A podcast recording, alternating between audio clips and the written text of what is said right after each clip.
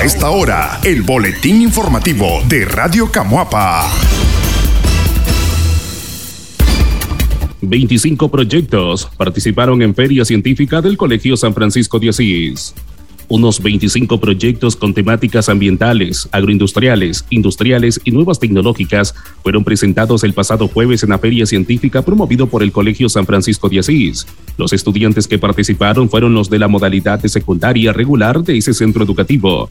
El director del Colegio San Francisco de Asís, José Santos Hernández, indicó que a pesar del poco tiempo de preparación, los jóvenes presentaron su proyecto al jurado calificador hemos visto propuestas interesantes. Es importante que los estudiantes desarrollen ese tipo de conocimientos como la elaboración de proyectos, porque será de gran ayuda para su formación académica, aseveró el docente. Sí, así es, parte de, la, de los certámenes, ¿verdad?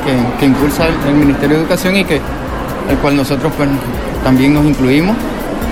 Y, bueno, el, el proceso pues Está bonito, ¿verdad? Está interesante. De hecho, la parte innovadora, la parte creativa, la parte científica, eh, eh, la parte de proyecto está interesante, ¿verdad? En, los equipos.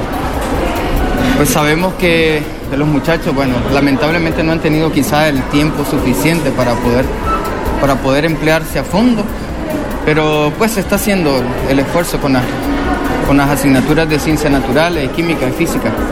El profesor Hernández expresó que según la normativa del Ministerio de Educación, para este concurso únicamente se evaluarán dos categorías, la primera sobre tecnología y la otra sobre desarrollo de la comunidad. En la segunda categoría, ahí caben todos los proyectos relacionados con cuidado del medio ambiente, iniciativas agroindustriales, entre otras, detalló el académico. Eh, pues desde hace un tiempito pues nos han planteado dos categorías grandes, que amplias, que es la una tecnología y la otra pues que tiene que ver con el desarrollo de la comunidad. Y esta pues tiene varias subcategorías que son agroindustria, eh, turismo, con transformación de la energía eh, y medio ambiente. ¿Cómo ha sido el proceso con los muchachos? ¿Han tenido eh, acompañamiento de parte de los maestros, los docentes del colegio? ¿Cómo ha sido este proceso? Bueno, sé que los maestros han orientado ¿verdad? La, actividad y sé que los muchachos se han encargado de buscar sus tutorías.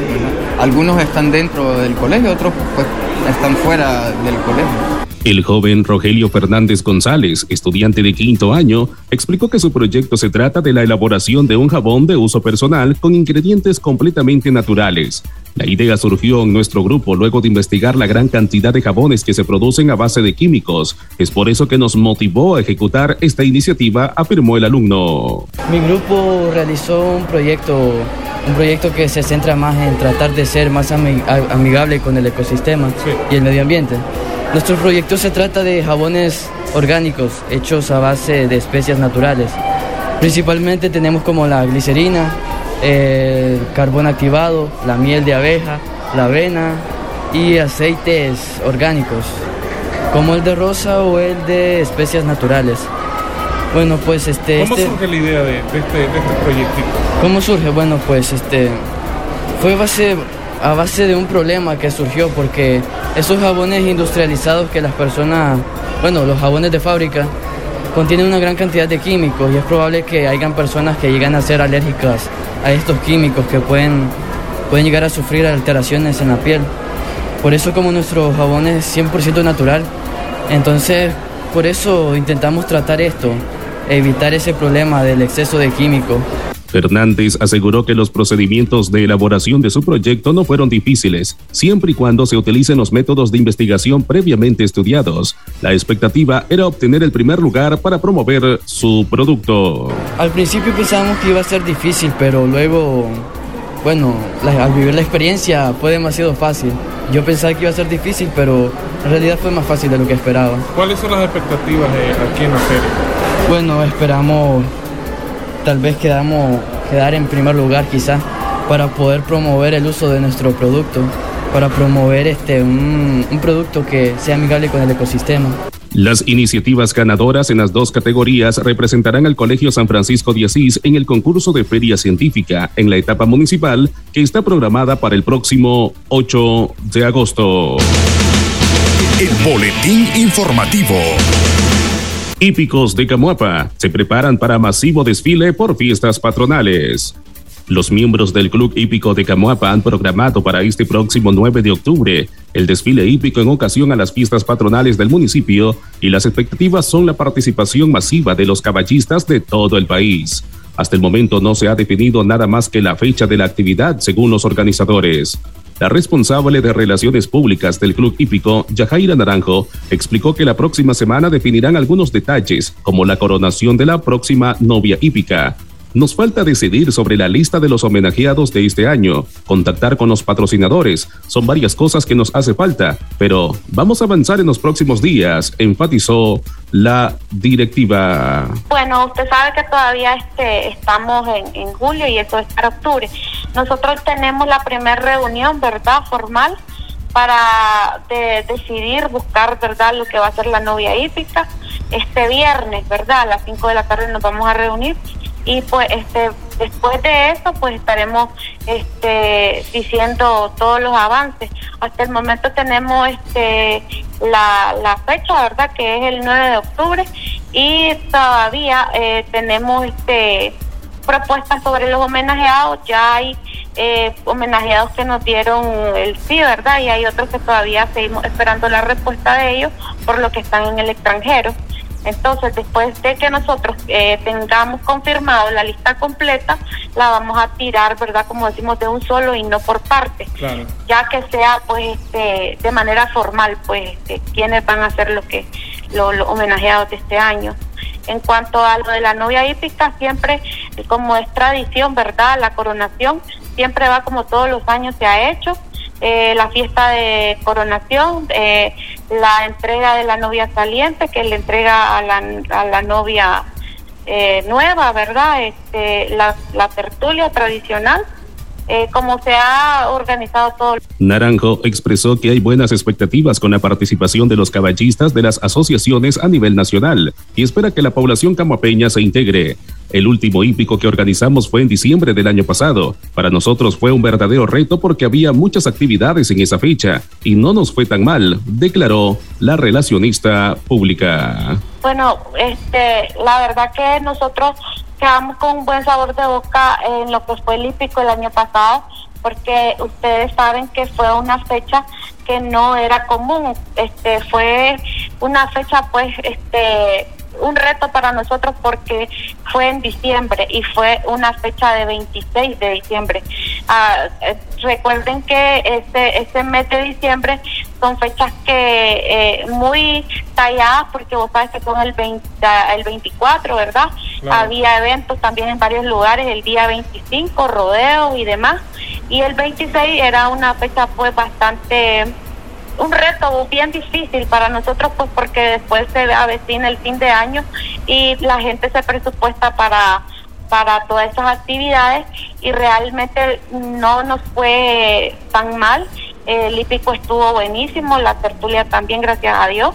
Este estábamos verdad todavía eh, eh, en parte de la pandemia verdad entonces este sin embargo pues para nosotros pues estuvo pues excelente a pesar de, la fecha, pues que era una fecha bien difícil. La alcaldesa de Camoapa, licenciada Gretchen Martínez, comentó que el club hípico ya ha tenido un acercamiento con la municipalidad para informar sobre los planes para este año.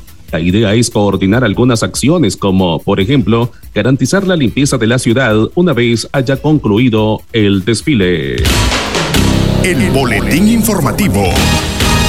Camuapeño, víctima de accidente de tránsito en Estelí, buscaba el anhelado sueño americano. El señor Lorenzo Alberto Mejía Leiva, de 42 años de edad, es la única víctima de origen nicaragüense hasta el momento del fatal accidente de tránsito registrado la noche de este pasado miércoles en el tramo carretero Condega-Estelí.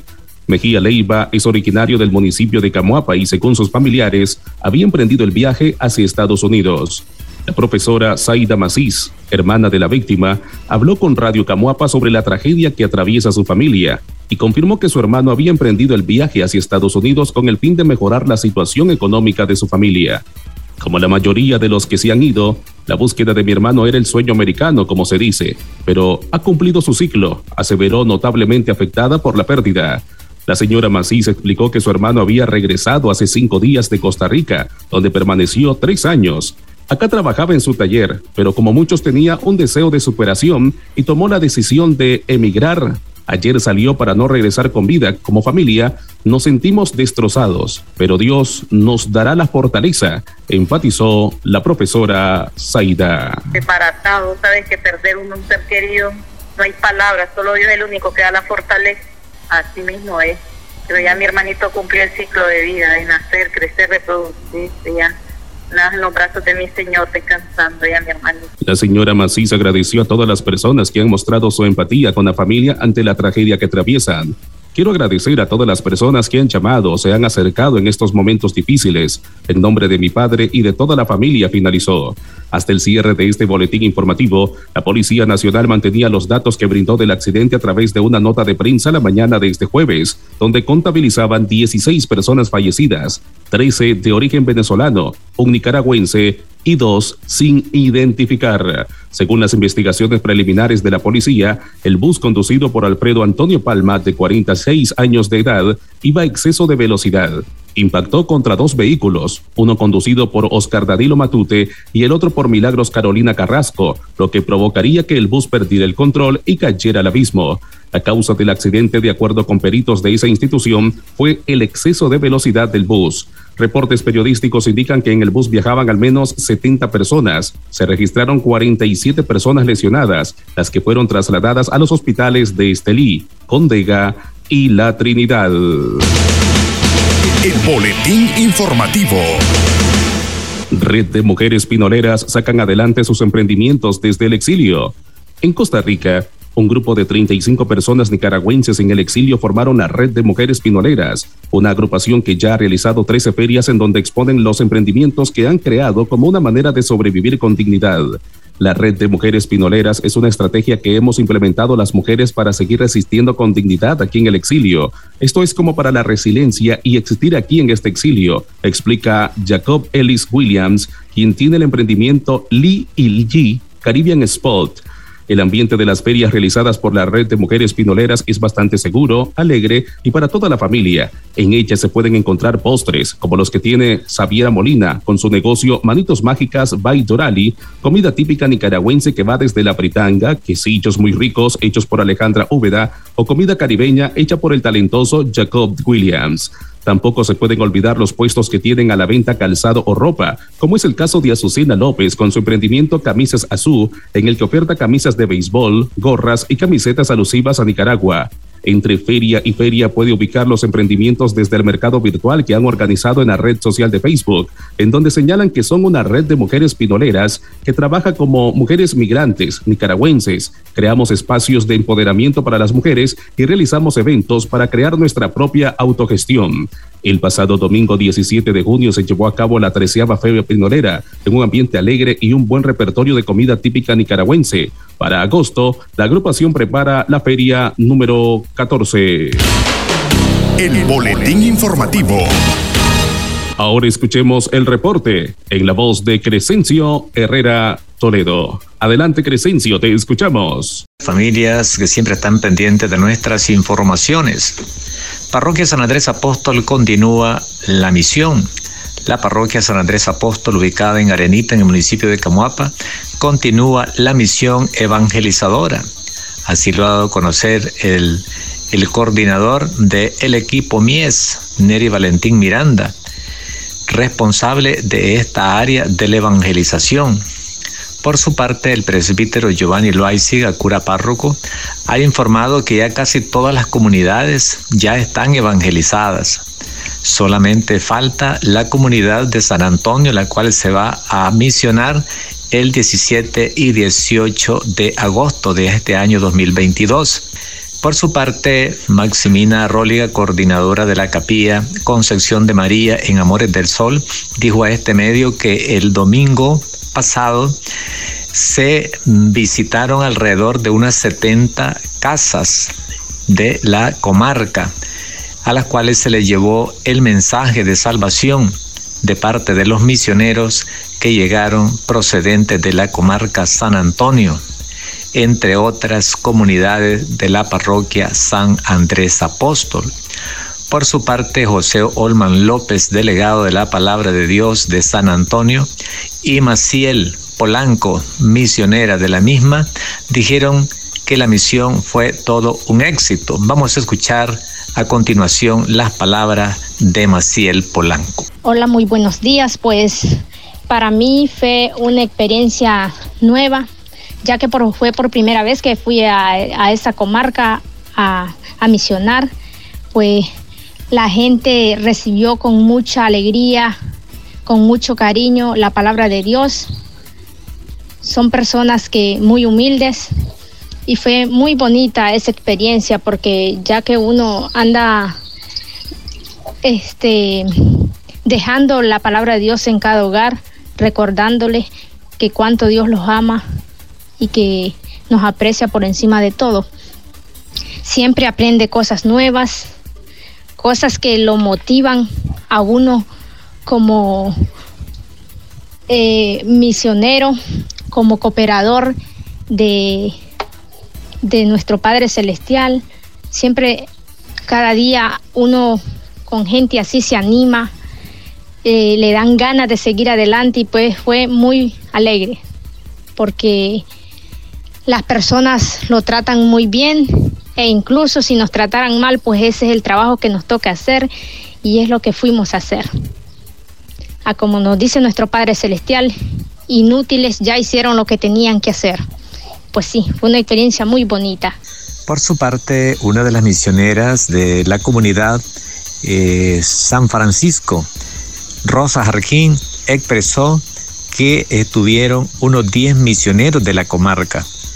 Cada vez es una experiencia vivida y lo importante es llevar el mensaje a los destinatarios, decirle que Dios les ama, pero que si hay algunas dificultades hay una solución que es Cristo el Salvador del mundo, apuntó la misionera. Informó desde San Antonio Crescencio Herrera, miembro de la red de comunicadores y comunicadoras de la emisora, que tengan un excelente viernes. El boletín informativo. La Cucamonga, la cuesta de cuatro kilómetros que se ha convertido en el paso de la muerte en Nicaragua. Al menos una vez al año, creyentes evangélicos van al norte de Estelí, exactamente al kilómetro 167 de la carretera panamericana, para orar por quienes transitan una peligrosa pendiente que comienza en ese punto y finaliza en el 171. Es la cuesta La Cucamonga, un temido proyecto de cuatro kilómetros donde decenas de conductores y pasajeros han perdido la vida en Nicaragua.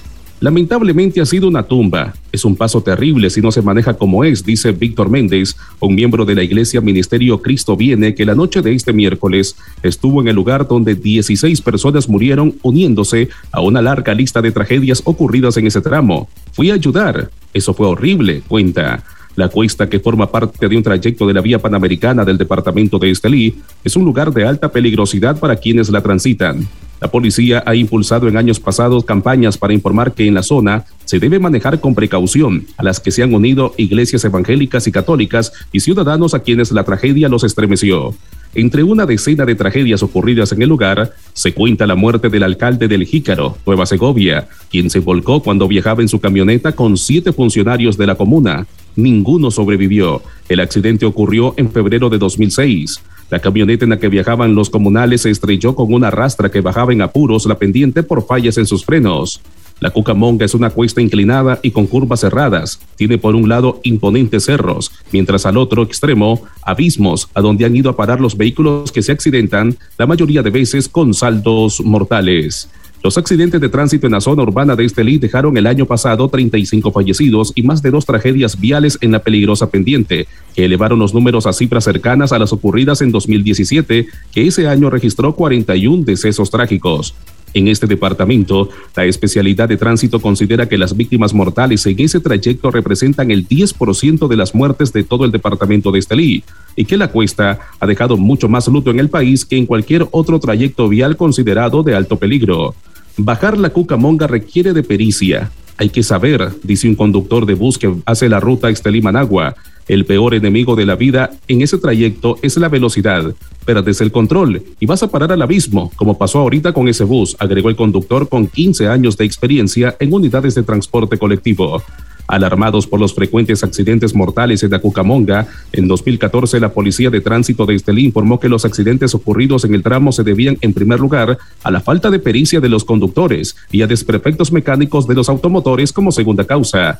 El tramo cumple con todos los rigores y estándares establecidos para las carreteras, dijo entonces el comisionado Noé Díaz, jefe de la dependencia policial. Explicó que algunos conductores bajaban a exceso de velocidad el trayecto, en un exceso de confianza sea falta de pericia, desperfectos mecánicos o una zona que no cumple con las condiciones para hacer carretera, lo cierto es que la Cucamonga se ha convertido en una cuesta de terror que ha enlutado el país sin que cese la accidentalidad. El boletín informativo. Gobierno de Nicaragua rechaza al nuevo embajador de Estados Unidos en Managua que pidió expulsar a Nicaragua del CAFTA DR. El gobierno de Nicaragua ha decidido retirar inmediatamente el beneplácito concedido al embajador de Estados Unidos en Managua, Hugo Rodríguez, propuesto por el presidente Joe Biden.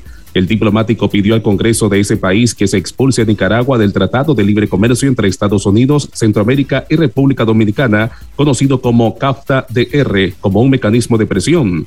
Sacar a Nicaragua del CAFTA-DR es una herramienta potencialmente muy poderosa y algo que consideramos muy seriamente, dijo recientemente el que sería el próximo embajador de Estados Unidos en Nicaragua y que Ortega decidió rechazar por considerar sus palabras injerencistas. En una nota diplomática enviada al secretario de Estados Unidos, Anthony Blinken, informada por el canciller Denis Moncada, Nicaragua señala que todo diplomático tiene el deber de contribuir al entendimiento entre los pueblos y los gobiernos, es decir, entre la comunidad humana. Por lo tanto, no puede involucrarse, ofender, humillar, amenazar y protagonizar injerencia o intervencionismo en asuntos internos de nuestro país. En audiencia de confirmación del Comité de Relaciones Exteriores del Senado, Rodríguez realizó declaraciones injerencistas e irrespetuosas de nuestro país, desconociendo los principios del derecho internacional, la Carta de las Naciones Unidas y la Convención de Viena sobre Relaciones Diplomáticas, dice la carta que también fue enviada al embajador de Estados Unidos en Nicaragua, Kevin Sullivan. Rodríguez se desempeña actualmente como asesor en la Oficina de Asuntos del Hemisferio Occidental del Departamento de Estado. Es miembro de carrera del Servicio Exterior Superior y su nominación se conoció el 6 de mayo pasado, a propuesta de la administración de Joe Biden. Entre 2019 y 2021, Rodríguez fue subsecretario adjunto de Estado para Asuntos del Hemisferio Occidental, es decir, el número dos de la cartera de Exteriores de Estados Unidos para América Latina. Anteriormente fue jefe de misión en Embajada estadounidense en Asunción, Paraguay, y encargado de negocios en esta delegación de 2007 a 2018. Además, ha ocupado puestos en las embajadas de su país en Ciudad de México, Lima y Perú. El actual embajador de Estados Unidos en Managua es Kevin Sullivan, quien asumió su cargo el 14 de noviembre de 2018. En sucesión de Laura F. Dohu, los ataques contra Sullivan por parte del gobierno se convirtieron en letra de la canción Soberanía que interpretan músicos en mitines políticos del partido rojinegro. El boletín informativo. Desempleo en Nicaragua le pasa factura a la salud mental de los jóvenes. En Nicaragua, la creciente pérdida de empleos le pasa factura a la salud mental de los jóvenes, advierten expertos de diferentes disciplinas, quienes consideran que las primeras afectaciones que sufren es la vergüenza, la depresión, inseguridad, desesperanza, baja autoestima y frustración. La psicóloga costarricense Maricia González asegura que es importante que los padres estén presentes en los momentos difíciles de los hijos en estado de ansiedad y depresión para evitar una situación más drástica, la posición del padre en ese momento debe ser de apoyo, de fortalecimiento y de motivación, porque de lo contrario los jóvenes escalarían a un cuadro psicológico más agudo, indicó la experta. Agregó que el agravamiento del cuadro psicológico ocurre cuando la persona entra en una fase de estancamiento, porque no fue posible ubicarse en un periodo corto o a mediano plazo y empiezan a verse los problemas psicológicos más exacerbados y tiran todo por la borda hasta caer en el fracaso, explica la psicóloga González. Por su parte, la socióloga nicaragüense Elvira Cuadra manifestó que justamente por esta situación desfavorable para los jóvenes es que se ha incrementado el flujo de inmigración en Nicaragua, siendo esta la única salida para la juventud nicaragüense. La inmigración juvenil en Nicaragua también tiene sus efectos secundarios, porque se reduce el recurso del capital humano que aporta al país, a la economía, al desarrollo como fuerza laboral y se está perdiendo también lo que se conoce como el bono demográfico, ya que no hay jóvenes con oportunidades para desarrollarse profesionalmente, para desarrollarse como personas y como agentes económicos. Un reciente informe elaborado por Manuel Orozco de El Diálogo Interamericano sobre los países con problemas de protección de derechos constitucionales establece que en Nicaragua la crisis política y económica provocó un masivo flujo migratorio con más de 250 mil personas que han abandonado el país desde la crisis. El economista Michael Marenco coincide con el estudio, puesto que señala que la tasa de desempleo en el primer trimestre del 2022 que se registra en un 3.8%, inferior a la registrada en el primer trimestre de 2021, que fue de 4.9%. Lo que nos deja en evidencia es la cantidad de jóvenes que han abandonado el país en busca de oportunidades, no que hay más empleo disponible en el país, y eso sumado a la dinámica inflacionaria que estamos viviendo, a través de la cual las personas al ver el precio en los combustibles incorporan esto a su estructura de costos, se genera un efecto de encadenamiento y esto golpea el bolsillo de los nicaragüenses. En síntesis, los expertos proyectan un panorama socioeconómico muy drástico para el país, por lo que consideran que no es el mejor lugar para un joven con sueños y aspiraciones de crecimiento. El boletín informativo. Más de 5.000 casos de viruela símica en la región contabiliza la OMS OPS. Desde que se reportó el primer caso de viruela símica en la región de las Américas, a la fecha se han registrado casi 5.300 casos de la enfermedad y se ha diseminado en 18 países y territorios de esta región. Pero todavía no se detectan muertes por esta causa, afirma la Organización Panamericana de la Salud OPS. La mayoría de los casos están concentrados ahora en Estados Unidos, Canadá y Brasil, señaló la par de la OMS en la región. Casi todos los casos se siguen notificando entre hombres que tienen relaciones sexuales con hombres entre 25 y 45 años de edad. No obstante, debemos tener claro que cualquier persona, independientemente de su género u orientación sexual, puede contraer la viruela símica, subrayó la doctora Merilú Valdés, directora adjunta de la OPS.